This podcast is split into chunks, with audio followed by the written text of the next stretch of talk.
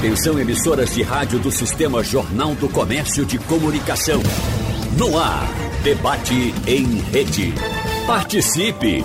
Rádio Jornal na internet. www.radiojornal.com.br Começa o debate falando para todo o estado de Pernambuco, pela rede de emissoras do Sistema Jornal do Comércio de Comunicação, falando para o mundo pela internet e todas as mídias de informação.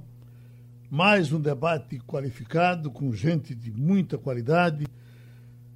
O ex-ministro Raul Jugman, o coronel José Vicente, ex-secretário nacional de Segurança Pública, grande especialista no assunto segurança e nos assuntos das polícias, e o professor José Luiz Raton, do Departamento de Sociologia da Universidade Federal de Pernambuco. Sempre tem alguma algum pronunciamento do presidente Bolsonaro que nos tira às vezes do assunto principal. Seria impossível a gente tratar do assunto de segurança, falar de polícia, falar de forças armadas e não repercutir essa última declaração do presidente Bolsonaro. Há pouco vocês ouviram Romualdo trazendo a reação do Supremo nas, com o que disse o, o ministro Faquim.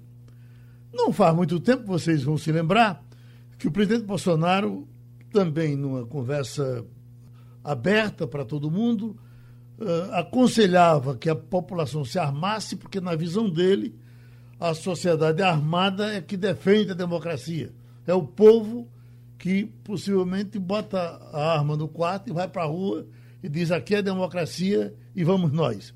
E teve essa declaração de ontem que ele deu com relação às Forças Armadas. Escutem. Por que, que sucatearam as Forças Armadas ao longo de 20 anos? Que nós, militares, somos o último obstáculo para o socialismo. Quem decide se um povo vai ver na democracia ou na ditadura são as suas Forças Armadas. Não tem ditadura onde as Forças Armadas não apoiam. O Brasil, temos liberdade ainda. Ah, se nós não, não reconhecemos o valor desses homens e mulheres que estão lá, tudo pode mudar.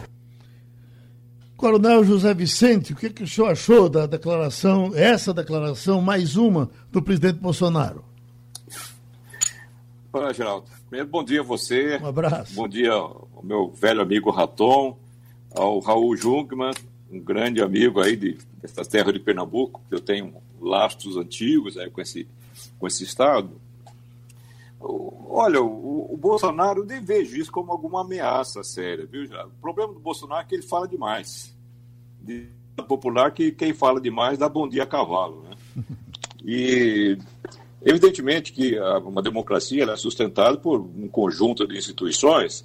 E as Forças Armadas são praticamente o último uh, dos membros aí para socorrer o país ameaçado, que não é o caso.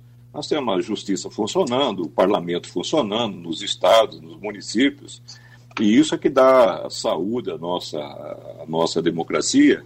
E o Faquinho falou bem, que está acima de todos é a Constituição. Eu acredito que não, não haja clima uh, no Brasil, nem para esse tipo de brincadeira que o, de mau gosto que Bolsonaro costuma fazer. Eu não vejo ameaça, inclusive na, nesse projeto de, que nós vamos discutir hoje, de, de uma nova lei de âmbito federal, abrangendo todas as polícias militares, também as polícias civis do Brasil, eu não vejo o braço do Bolsonaro nisso. Eu vejo muita gente que até quer agradar o Bolsonaro. Mas aí é outro problema que a gente vai discutir mais adiante. Uh, ministro Jugman, o presidente diz isso de graça, sem nenhuma, sem nenhuma outra intenção, é só para divertir? Bom dia, Geraldo. Bom dia, ouvintes. Gostaria de saudar é, o Coronel Zé Vicente, uma referência no que diz respeito, uma referência, boa referência, diz respeito a assuntos de segurança pública, pelo seu histórico, e também o professor Zé Luiz Raton, que é referência nos meios acadêmicos e também com uh, formulador de políticas na área de segurança pública. Olha aqui, democracia é governo do povo e quem cabe a defesa da democracia, como instituição da democracia, é o povo.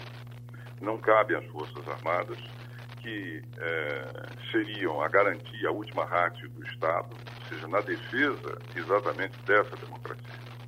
Mas, fundamentalmente, o, quem tem a titularidade do regime democrático é o povo brasileiro. Evidentemente, esse não vai se suicidar liquidando o que são seus direitos e garantias, porque uma ditadura significa, sobretudo, a supressão de direitos e garantias do povo, a sua possibilidade de escolher os seus governantes, de dar o seu rumo, de dizer o que é o Brasil e para onde é que vamos, todos nós. E, evidentemente, que o povo não é suicida de promover uma questão como essa. Mas cabe a ele, sobretudo, a garantia e a defesa. As instituições, os poderes, as próprias Forças Armadas dão suporte a essa decisão, que é, sobretudo, soberana e cuja titularidade inalienável é do povo brasileiro. E o povo brasileiro quer democracia, não quer ditadura. Ministro, há pouco a gente ouviu aqui declarações de alguém ligado à comunicação, eh, estranhando que as Forças Armadas, ou nas Forças Armadas, ninguém tenha reagido, não tenha aparecido uma declaração do ministro do Exército, uh, uh, de outras autoridades, Marinha, Aeronáutica. Senhor acha que precisava disso ou isso vai terminar saindo na urina? Olha, não precisa e não deveria e nem deve as Forças Armadas se pronunciarem sobre essas questões que se passam, sobretudo, na esfera da política. Por quê? Porque se ela fala hoje, vai falar amanhã, vai falar depois.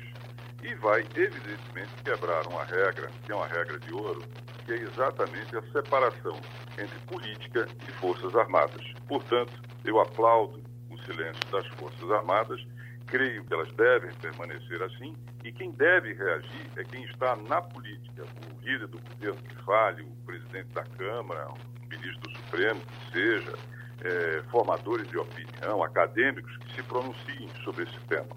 As Forças Armadas, elas, se me permite, a citação do comandante Pujol numa entrevista que nós fizemos com ele, a resposta dele para essas questões é, foi uma resposta vertical. Ele diz o seguinte, na abertura exatamente da entrevista que nós fizemos com ele: o que somos e o que fazemos enquanto Exército Brasileiro está na Constituição Federal, que foi redigida pelos representantes políticos do povo brasileiro. Então, está dito lá. E, em seguida, em resposta a uma pergunta que eu lhe fiz sobre a participação das Forças Armadas e do Exército na política, ele disse o seguinte: não queremos substituir né, o Congresso Nacional, não queremos fazer política e muito menos queremos política nos quartéis. Ou seja, essa é a posição oficial do comandante do Exército Brasileiro e, evidentemente, também dos demais comandantes, tanto da Marinha quanto da Aeronáutica. Portanto, eu acho que o silêncio ele é exatamente a melhor resposta que tem que se dar a esse pronunciamento absolutamente equivocado do senhor presidente da República. E o que nos diz o professor José Luiz Raton? Bom dia, Geraldo. Bom dia, meus amigos Coronel Zé Vicente da Silva, ministro Raul Jumba, quem tem enorme respeito é, pela, pelas trajetórias importantes nas, na, na, área que nós compartilhamos a partir de, de pontos diferentes e que nos encontramos no, do, do, ponto de vista da defesa da democracia, do Estado de Direito e do funcionamento das instituições. É, bom dia aos ouvintes. Eu, eu vou tentar pensar aqui de um outro ponto de vista, apesar de concordar com, com as falas que me antecederam. É, eu diria que, seguindo até essa deixa do, do, do, do ministro, que eu não, eu não menosprezo a fala do, do, do atual mandatário maior do país, o, o atual presidente, porque ela tem uma capacidade de mobilização social que não deve ser menosprezada. E pelo equívoco que ela traz em si, um equívoco intencional ou não intencional, ela tem uma capacidade de mobilizar na sociedade, na esquina, né? ali na esquina, o famoso guarda da esquina mencionado é, no, durante o período ditatorial, um conjunto de pessoas que que podem se dispor a utilizar de meios não legítimos para acabar com a democracia. Né? Nós observamos, de, de alguma forma, que a, a tolerância com os intolerantes ela pode levar a situações extremas que podem produzir situações fora de controle, que têm efeitos perversos muito grandes, como nós observamos no caso americano agora, né? no caso norte-americano. E temos que pensar que, com todas as diferenças, com todas as, digamos assim, e a gente só pode comparar o que é diferente, né? Não dá para comparar exatamente o que é igual, porque eu necessitaria de comparação. É, mas a gente precisa fazer comparação. De alguma maneira, as instituições mencionadas, tanto pelo, pelo Zé Vicente quanto pelo Raul, as instituições nos Estados Unidos da América são instituições muito mais fortes, do ponto de vista da sua capacidade de resposta a esse desafio autoritário. Então é preciso é, que nós tenhamos, como o Raul disse, respostas contundentes no plano da política, é no plano da política, sim, no plano da sociedade civil, no plano daqueles que formam é, é, opinião, uma, uma, recusa contundente a esse tipo de posicionamento autoritário é, do atual mandatário é, do, do país. E aí me parece também que há uma questão que a gente vai voltar daqui a pouco a ela, provavelmente, que é uma tentativa clara de fazer uma cisão dentro das polícias e dentro das Forças Armadas entre o oficialato e praças. Entre os setores é, dirigentes dessas instituições e os praças, inclusive com práticas é, não recomendáveis de setores claramente ligados ao entorno do grupo político mais estrito do presidente da República. E isso tem consequências muito sérias para a democracia, para o Estado de Direito. Isso leva a um processo de milicianização da política, de governo por ameaça. Então, mesmo que tenha esse caráter, é, digamos assim, esse caráter quase que bizarro, né? Dessas falas que são é, aparentemente absurdas, tem uma, uma lógica política por aí que é preciso ser é, enfrentada com as armas da democracia. Com as armas da democracia. E some-se a isso essa defesa do presidente da República de liberação de armas para que o povo defenda a democracia. E isso tem consequências absolutamente perversas. As formas de defesa da democracia elas são feitas por um conjunto de vias institucionais de regras que estão prescritas constitucionalmente, que são frutos das eleições democráticas e da luta popular pela democracia. E essa ideia de que as pessoas devem ter direito a se armar, etc., isso tem consequência em todos os níveis, no aumento da criminalidade, da violência e, e na, digamos assim, na transformação de padrões de violência criminal e violência política e vice-versa. Então nós temos que prestar atenção nessas questões se a gente quer defender a democracia e se a gente quer defender o Estado de Direito de uma maneira enfática e sem concessões. E agora trazemos o Coronel José Vicente novamente, eh, ex-secretário nacional de Segurança Pública, especialista em segurança. Coronel, ah, em Minas Gerais tem um projeto no Congresso Nacional que se reclama que ele pode tirar poderes de governadores e jogar esses poderes no colo do presidente da República. E não estamos falando só desse presidente que está aí, ele pode ser a melhor coisa do mundo para algumas pessoas, mas ele pode sair, outro assumir e esse outro desagradar essas pessoas que hoje apoiam. Enfim, ficaria essa segurança muito concentrada em cima de um só.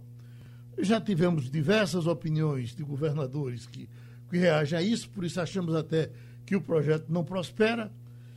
Eu tenho aqui muita coisa sobre isso, mas evidentemente se eu, se eu for dizer vai ficar muito, muito prolixo. E o senhor que conhece todos esses assuntos sem, sem pestanejar, por gentileza, nos explique o assunto que nós vamos tratar dele agora e a sua posição.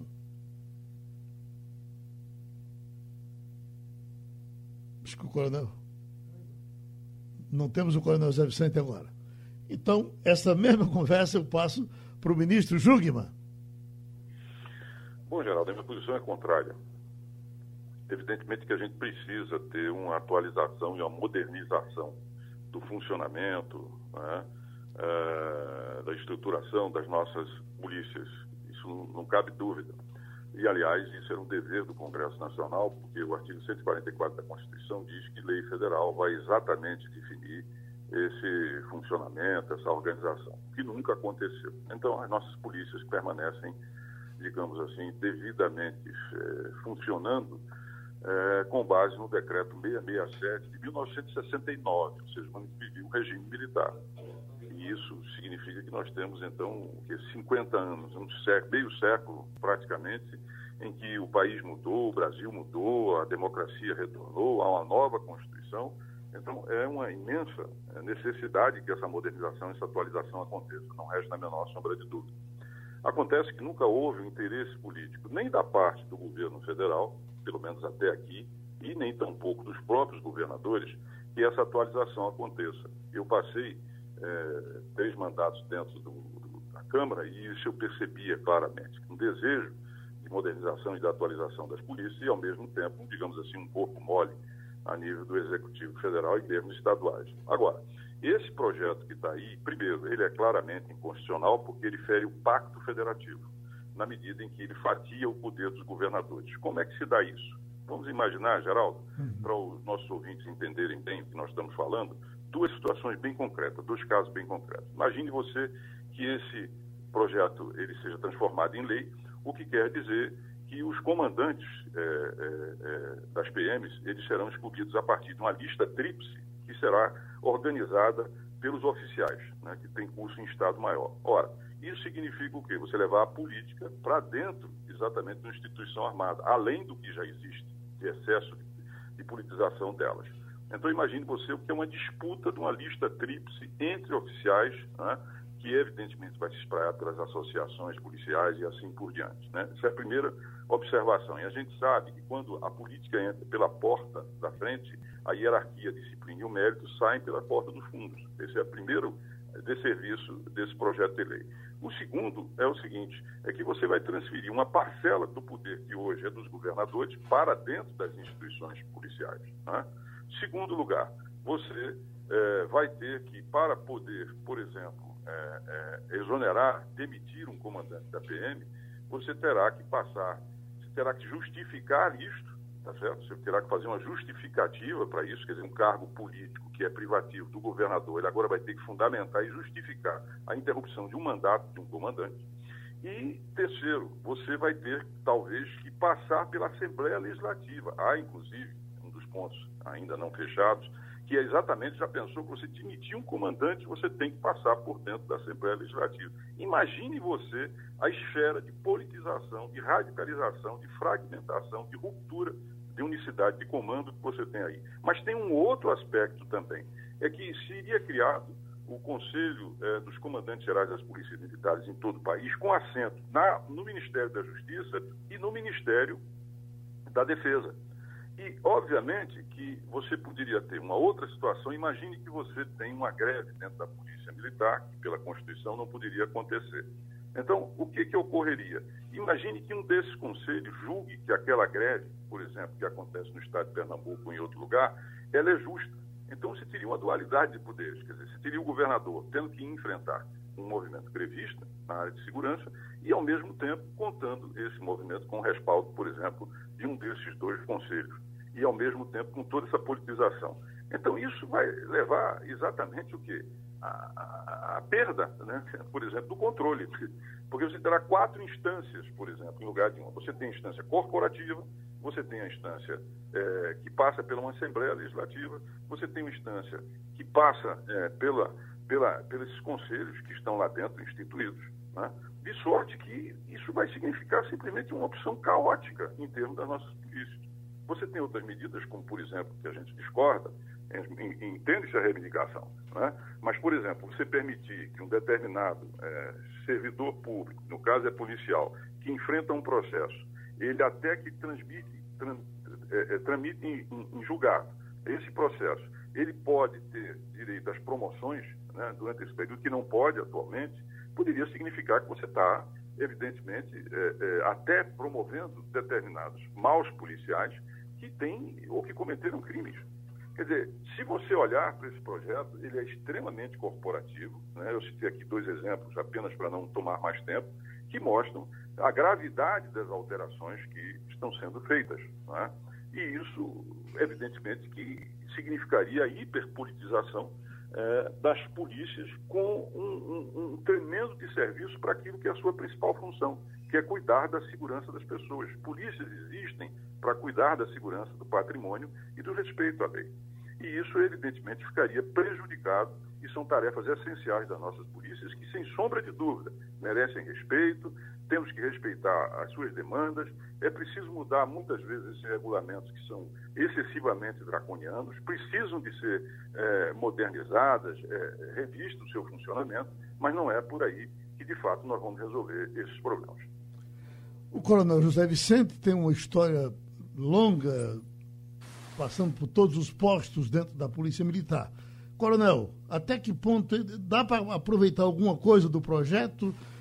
Tem policial que gosta dele. O senhor não gosta? Olha, Geraldo, um aspecto curioso. O... Esse projeto começou lá em 2001 com o Fernando Henrique Cardoso, quando encaminhou um projeto naturalmente muito mais enxuto do que esse, para atualizar uma legislação de 1969, um decreto-lei que regula praticamente as estruturas das polícias militares. E até hoje está tá em vigente, está em vigor. A Constituição nossa de 88, está aí há mais de 30 anos, ela estabelece um artigo lá onde define o papel das instituições policiais, que a lei regulamentará as normas de funcionamento das polícias, etc., da eficiência da polícia. Só que isso nunca foi, nunca foi feito. O que aconteceu? Cada uma das polícias foi buscar fazer o seu quintal com as suas regras. Né? O, o, o, que é muito preocupante nisso aí é que o, o Hélio Gaspari, no artigo que escreveu na, no domingo na Folha de São Paulo, no jornal Globo, ele, ele faz uma imagem que parece a realidade. Ele falou: esse projeto virou um, um, terreno baldio onde todo mundo joga qualquer coisa imprestável lá dentro. Né? E um, um deputado da Bahia, por exemplo, é um capitão da Polícia Militar da Bahia, ele bateu o pezinho e colocou um dispositivo lá, por exemplo, que qualquer político oriundo das polícias militares, no caso de perder uma reeleição, voltaria para sua polícia, seu estado, teria todas as promoções relativas ao período que ele passou fora e ficaria inamovível por dois anos. É uma extravagância absurda. Mas o, o Jungmann mencionou bem um aspecto. A, polícia militar, assim como a polícia civil, a polícia federal, mas a polícia militar especificamente, que tem o principal papel na segurança pública aqui no país, ela é o braço armado do Estado. Ela está na rua, é o Estado que está na rua. A polícia não pertence aos seus policiais. E o Estado tem o direito e o dever de regular esse seu braço de força. Ele não pode ter nenhum anteparo no uso desse poder de controle. E o controle, tradicionalmente, de Forças Armadas, ele é feito em cima de alguns instrumentos básicos. Isso é uma questão universal. Ele, primeiro, ele define quem vai comandar aí o seu braço armado, as suas forças policiais. Ele vai regular a qualidade, se está dentro da sua política, as promoções dos coronéis para os cargos estratégicos. Não vai apenas assinar as promoções trazidas ali pela PM ele vai regular o uso das finanças e da administração. As polícias, por esse projeto, eles teriam autonomia administrativa, funcional e financeira. Teria praticamente os mesmos requisitos que tem o Ministério Público, que não é uma estrutura armada. Mas o que me preocupa mais ainda, tem inúmeros detalhes muito extravagantes, para dizer o mínimo, nesse projeto, e ele ficou, foi sendo uma colagem de palpite de todo, de todo lado e de todo tipo, é que ele mostra não uma evolução no pensamento policial, no desenvolvimento das instituições policiais. Ele mostra claramente uma tendência regressiva em relação às conquistas que foram sendo feitas por muitos estados após o período do encerramento dos governos militares. Eu participei ativamente da campanha do Franco Montoro em 1982, eu era capitão na época. Tive que tirar licença-prêmio para participar. Era um momento precioso, ainda no governo militar, ia continuar por mais dois anos ainda, mas o Montoro era um grande democrata, um parlamentar notável no, no Congresso brasileiro, e ele escolheu um comandante para a Polícia Militar que se afinava com os seus princípios de direitos humanos, de uma segurança voltada para a comunidade. E muitos estados fizeram isso. Muitas leis dos estados adotaram fundamento de organização, aquilo que está sendo pretendido mexer agora nessa projeto de lei federal, mas houve muita evolução. Houve muita evolução na gestão, por exemplo, na, no, no, no, no, treinamento em Pernambuco, como em São Paulo, Santa Catarina, estados que lideraram a redução de criminalidade usando princípios uh, modernos da, da, das polícias. E, no entanto, houve um, uma, uma regressão, como a gente está observando, porque eles estão militarizando mais ainda as polícias militares. Eles não falam mais do sistema de ensino policial para formar os seus quadros policiais. Ele fala em sistema de ensino militar, que não tem nada a ver com o ensino policial. Está escrito no texto do projeto de lei. Para se ter uma ideia, para não encerrar essa primeira participação minha, Geraldo, e o Raul e o, e o Raton, o projeto, eu fiz uma contagem, uma contagem que é muito interessante de, de análise de, de conteúdos, de projetos. O projeto tem mais de 11 mil palavras. A palavra policiamento, que define a principal atividade das polícias militares, ela aparece apenas três vezes em 11 mil palavras, mais de 11 mil palavras. A palavra polícia aparece 17 vezes nas 11 mil palavras, mas a palavra militar aparece 254 vezes nesse pacote de palavras. Então, o que é preocupante nisso é um direcionamento regressivo quando se esperava alguma reforma institucional que colocasse a polícia em direção a um futuro de uma polícia mais servidora dos princípios democráticos e das instituições e das comunidades. Isso é o mais preocupante do que os detalhes extravagantes que estão aí. Vamos para o professor José Luiz Raton, professor, porque o que o, o, a opinião do coronel não nos surpreende, porque é um homem disciplinado, é, temente dos direitos humanos, etc. Agora, Dentro da polícia, nós encontramos muita gente que aquilo que a gente chama de disciplina, policial chama de falta de liberdade. Ele gostaria de ter mais liberdade para fazer isso, fazer aquilo, e até diz em defesa da sociedade, atirar, matar um pouco mais. E aí eu lhe pergunto: é, é, esse projeto não premia muita coisa que dentro das polícias ele poderia se tornar agradável? Geraldo, é, sua pergunta é muito oportuna e eu vou articular minha resposta à, à fala do coronel, que eu acho que é uma fala brilhante e oportuníssima de um oficial experiente, de alguém que ocupou cargos muito importantes, que tem uma visão da polícia brasileira e de outras polícias é, mundo afora, e que nos, nos mostra o cuidado que a gente precisa ter com essa, com essa questão. É, é, o, o fato do coronel ter sido é, ter tirado uma licença prêmio para participar da campanha de um, um, grande democrata como o Franco Montoro mostra o retrocesso que nós estamos vivendo nesse momento. Porque nós estamos falando dos anos 80 ainda, antes, antes ainda do final da ditadura militar. Então, é, nós precisamos efetivamente pensar algumas questões relacionadas a isso. É, o fato de, de ser policial não significa, o coronel mesmo disse isso, e a gente, né, que está nesse campo há muito tempo, não permite que você faça tudo. Então, efetivamente, a, a ação policial, é, ela, ela, é, ela é obviamente regulada por um conjunto de normas, tanto gerais quanto específicas, relacionadas aos contextos da ação policial. E nós não podemos dar para nenhum, nenhum cidadão do Brasil, para nenhum tipo de ocupação, um mandato absolutamente livre para que se faça o que quer. O que me parece que nesse momento a gente vive é uma liderança política no nível mais elevado que instaura o caos e ao mesmo tempo quer produzir a ordem da forma mais conservadora possível, através de um certo espaço né, de um certo conjunto da sua base social. E aí nós precisamos ter muita atenção em relação a isso, para que isso não se transforme de forma democrática, em, ou seja, através do parlamento, em algo absolutamente autoritário que vai efetivamente desfazer as conquistas e direitos que nós obtivemos nos últimos 40 anos, digamos assim.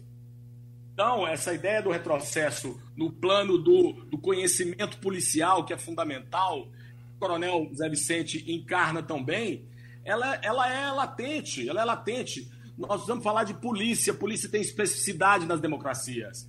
Polícia e Força Armada são coisas muito distintas. O, o, que me parece é que há uma tentativa de criar uma confusão sobre isso, colocar todos no mesmo espaço e garantir com isso o atendimento de direitos corporativistas, como disse o ministro Raul, e imediatistas, mas que tem consequências de longo prazo.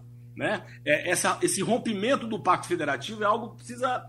Essa, essa eventual ruptura do Pacto Federativo que o projeto pode ensejar, ela limita os governadores, amordaça os governadores, impede os governadores de construírem políticas públicas de segurança com a participação das polícias. Mas política pública de segurança, como todos nós sabemos, não são só as polícias.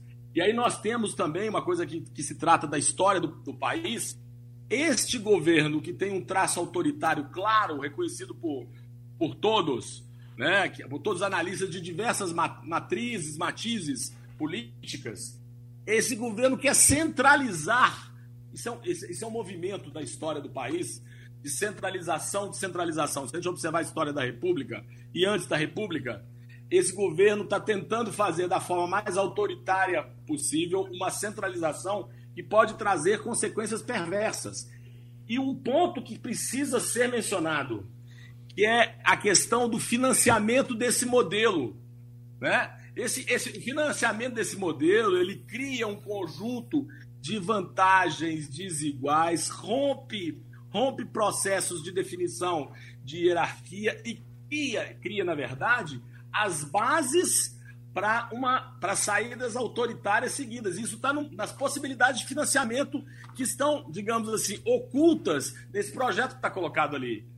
Quem vai conseguir pagar o que está sendo proposto por esse projeto? Mesmo que isso tenha uma certa bizarrice, mesmo que isso tenha uma certa é, inconsequência fiscal, e a gente sabe disso, mas a possibilidade de mobilizar essas bases neste momento que é difícil, isso é outra coisa a ser dita. Quando é que esse projeto é reativado? Ele é reativado no momento em que a péssima, escandalosamente criminosa, eu diria, condução da reação à pandemia, ela passa a ser enfrentada não com os instrumentos democráticos da construção de políticas públicas, mas com declarações autoritárias que buscam mobilizar nesse momento qualquer qualquer possibilidade de questionamento dos atos indevidos, vou chamar de forma mais suave, da presidência da República. Então me parece que é a tentativa de mobilizar nesse momento a sua base mais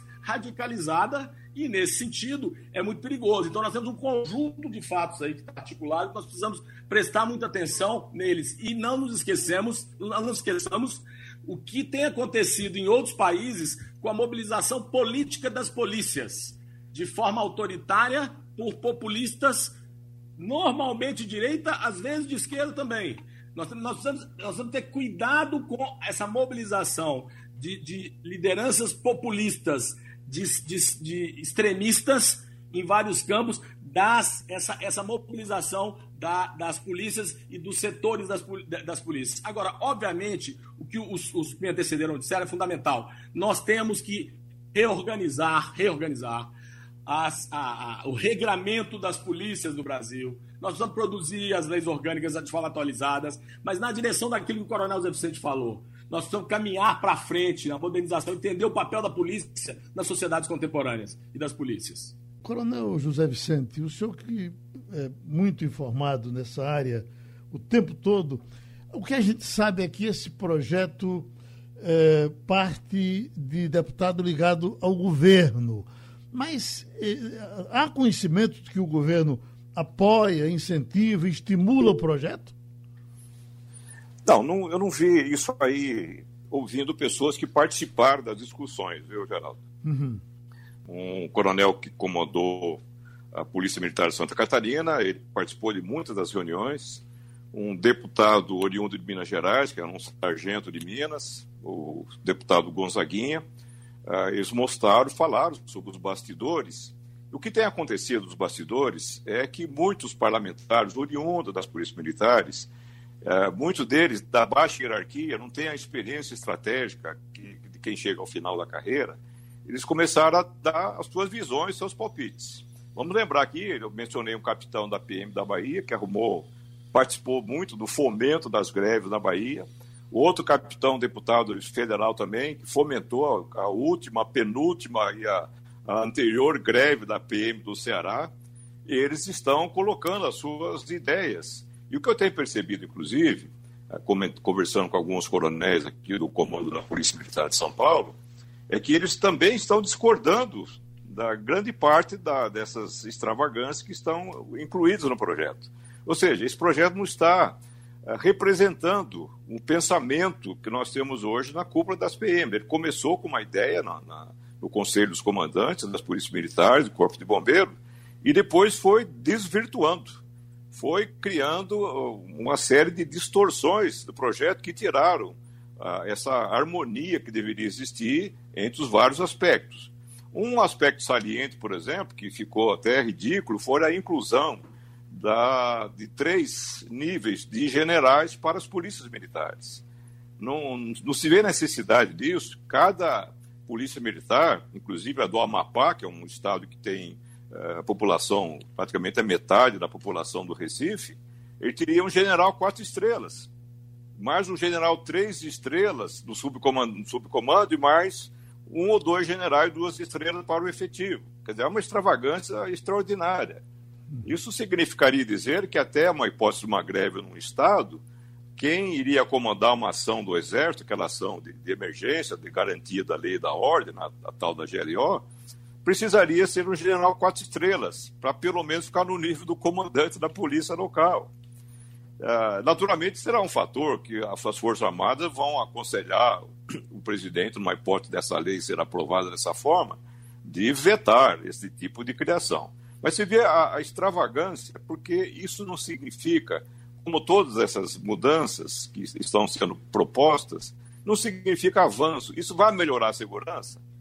Colocar generais simplesmente vai aumentar custos e conflitos, porque há conflitos, sim, na cúpula das polícias, como qualquer instituição. Foi mencionado aí, por exemplo, né, o, o Jungmann mencionou uh, a ideia de fazer uma lista tríplice. Isso já foi tentado no Mato Grosso do Sul, através de um decreto do governo. As associações de oficiais e de soldados, de sargentos, entraram numa quase numa batalha campal para escolher candidatos que o governador teve que revogar o seu decreto.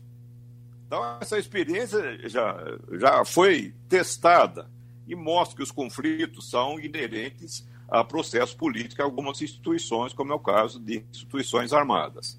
Portanto, a, a preocupação que nós temos hoje é que uh, quando nós passamos uma peneirada no, nos artigos, eu li e várias vezes esse artigo, eu sou professor no Centro de Autoestudo da Polícia Militar, nós discutimos lá com, com os alunos, oficiais superiores, mas a preocupação é em o que nesse projeto, assim como da Polícia Civil, vai melhorar o desempenho das polícias no seu grande papel, que é reduzir e controlar os crimes nas ruas. Não tem praticamente nada sinalizando nesse sentido.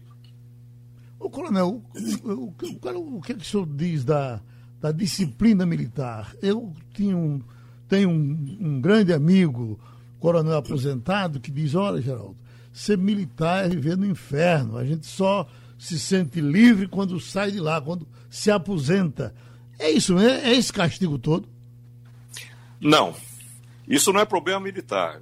Eu fiz um, uma, uma, leitura de um, o maior estudioso de polícia que já teve no mundo, um professor que morreu em maio do ano passado, David Bailey. Era professor da Universidade de Nova York, mas ele ajudou a remodelar, melhorar polícias na Ucrânia, no, no, na Sérvia, nos Estados Unidos, na África, no Japão uma experiência monumental. E uma coisa que ele fala é o seguinte: olha, o que é muito comum em toda a polícia do mundo é a apurrinhação, desculpa a palavra, que os chefes fazem sobre os subordinados. Há um, uma enorme responsabilidade num policial de rua, mas a hora que ele vai encontrar o seu chefe lá no gabinete, o chefe fica atormentando a vida dele. Então, existe uma expressão em inglês, né, que todo policial tem isso na cabeça, é o, chama cover your ass, ou seja, cubra o seu rabo, porque o perigo está ali. Ele está falando de instituições que não são militares. O ambiente policial, de maneira geral, é um ambiente opressivo internamente. É, e isso não tem muito a ver com a vida militar. Agora, o fato é que organizações armadas, elas precisam de disciplina, porque a disciplina é necessária para, inclusive, para a contenção no uso da força.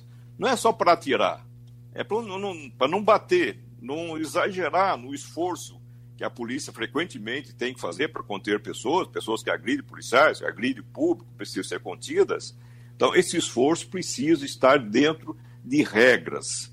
E essas regras, para serem cumpridas, elas demandam disciplina. Desde a disciplina na formação inicial dos policiais, nas academias, até a disciplina do dia a dia que tem na fiscalização dos policiais. Daí vem um outro detalhe interessante, que por uh, sugestão até de um deputado que é sargento de Minas Gerais, que eu mencionei, eles estão eliminando no projeto a exigência do curso de formação de sargentos, que é a formação de supervisores. Supervisor ele tem um papel importantíssimo, como qualquer polícia do mundo, e no caso é o sargento e o tenente, de regular a adequação dos comportamentos dentro daquilo que as leis e que a sociedade espera do comportamento da sua força que é armada nas ruas. E quando se retira isso, como alguns governos eh, também eh, fazendo a sua, sua parte eh, demagógica, começa, já que não pode dar salário, começa a dar promoção. Hoje nós temos mais sargentos que soldados do Rio de Janeiro. No Tocantins, no Ceará vai ter daqui a pouco, e já criaram essa facilidade. Todo soldado vira sargento sem fazer um, um concurso ou um mérito para tanto. Então, a, a, o problema das regras que nós estamos tendo é que, por um lado, militariza muito e, por outro lado, está politizando muito, que não tem nada a ver, naturalmente, com uma estrutura mais militarizada. Ministro Jugman? Geraldo, eu, eu gostaria de é, ressaltar três aspectos. O primeiro deles é o seguinte: a partir do momento em que você fatia, o retira, reduz o poder do governador, você está atacando próprio, o próprio princípio é, da representação democrática. E isso é muito grave. Pelo seguinte, por que é que cabe privativamente ao governador é, e não a uma associação, e não a um conselho, e não a quem quer que seja, a indicação de é, um comandante da PM ou no chefe da Polícia Civil? Porque ele foi eleito pelo povo daquele Estado para exatamente governar. E uma peça fundamental do seu governo, de qualquer governo, é a segurança pública. Ao retirar, reduzir ou fatiar o poder do governador, você, na verdade, está diminuindo tá certo, o teor, a legitimidade e a vontade popular expressa na eleição daquele governador. Então, nesse sentido, esse projeto representa um ataque às franquias e exatamente à própria democracia. O segundo aspecto que eu gostaria de ressaltar foi aquele que foi chamado a atenção pelo ex-general, que inclusive trabalhou comigo na Secretaria Nacional de Segurança Pública, que também foi exercido pelo Coronel Vicente, que é o, o, o general Santos Cruz, quando ele diz o seguinte: não existe mandato em força armada. Não há mandato em força armada. É? Então, a criação dessa, é, dessa figura do mandato para um comandante ela não encontra respaldo nem no meio militar propriamente dito, nem no meio policial, né? porque isso representaria, de novo, a subtração de um poder de comando que é, de fato, atribuído democraticamente pelo povo a um determinado governante. O terceiro aspecto que a gente tem que refletir é o seguinte: mas vamos lá, meu caro Raton, meu caro é, é, Coronel Vicente, você, Geraldo e os ouvintes. Esse projeto vai melhorar a nossa segurança pública? Essa é a questão central que tem que ser resolvida e tem que ser enfrentada. A minha resposta é: não vai melhorar. Vai melhorar a situação dos praças, tá certo? dos sargentos, dos oficiais, etc., etc. Eu não acredito que ele venha a melhorar.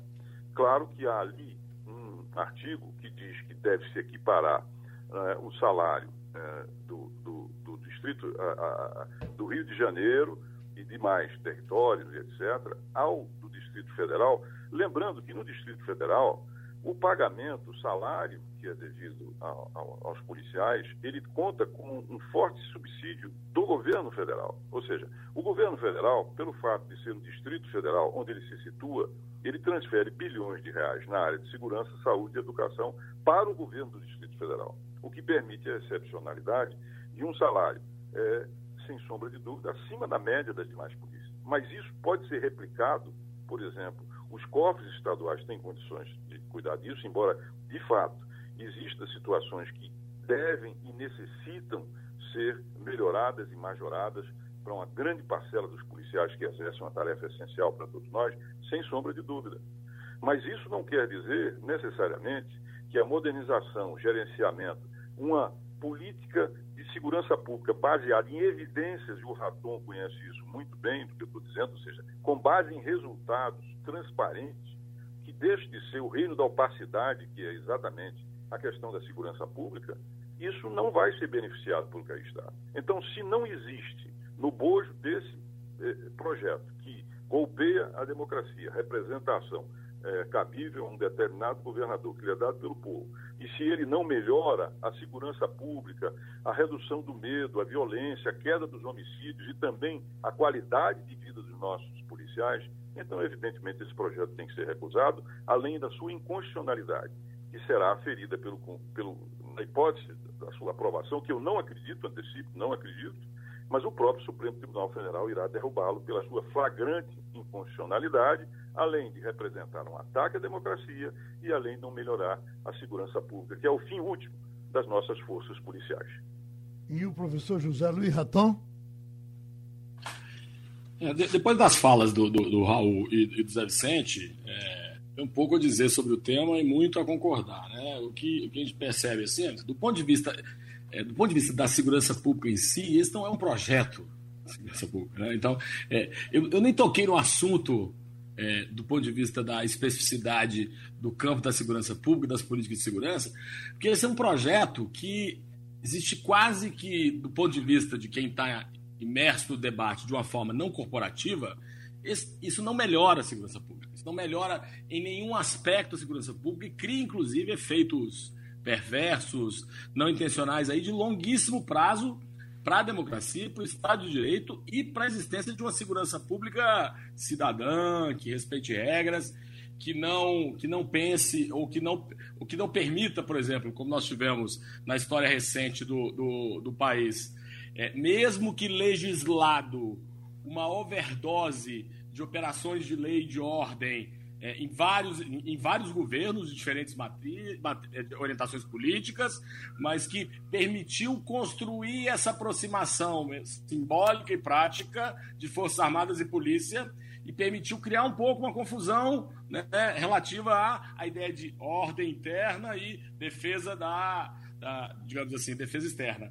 Então é importante a gente, a gente perceber aí é, que é, é, esse, esse, projeto ele não traz nada. Eu concordo com o Raul, concordo com o Coronel Zé Vicente. Nós estamos tratando aqui de uma tentativa de cooptação das polícias militares pra, por um setor político que está agora na, na presidência da República, num momento complicado, complexo, tenso da vida nacional, em que a perda de legitimidade desse, desse, dessa liderança política dentro dos seus seguidores, em que há um apelo a um conjunto de proposições é, bizarras, exóticas, é, absolutamente é, não baseadas em evidência, é, falsas em diversas maneiras, mas como forma de manter um tipo de lealdade que havia sido construída e tolerada no processo é, é, eleitoral anterior. Então, se a gente não entender isso, a gente não entende também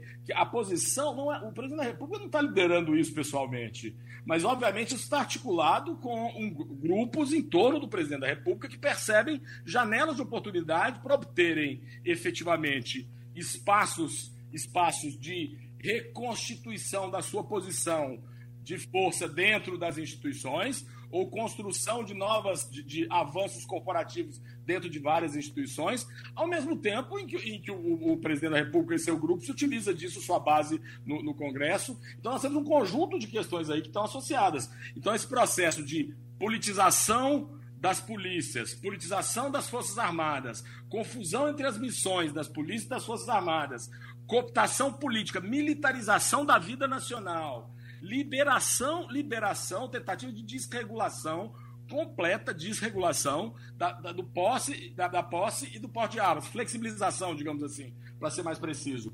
Isso acena para uma base social, acena de uma forma tanto simbólica quanto material. E aí isso mobiliza essas pessoas do ponto de vista político e coloca, de alguma forma, as instituições acuadas, instituições que toleraram durante muito tempo toleraram muito tempo algumas manifestações que efetivamente eram antidemocráticas, autoritárias, mas que foram capitalizadas, seja a favor de governadores, de lideranças políticas, de, de lideranças dentro dessas instituições. Aí nós temos um quadro agora que fica difícil de reordenar num momento tão turbulento como esse. Só que se nesse momento turbulento nós não tomarmos posições em defesa da democracia, das instituições que sejam claras e contundentes, daqui a pouco nós estamos contra a parede sem saídas. E sem saídas. É, e aí, nesse caso, é reconfigurar, reconfigurar a capacidade das instituições de regular a conduta de quem está lá na esquina, mas a conduta de quem lidera também, é muito mais difícil.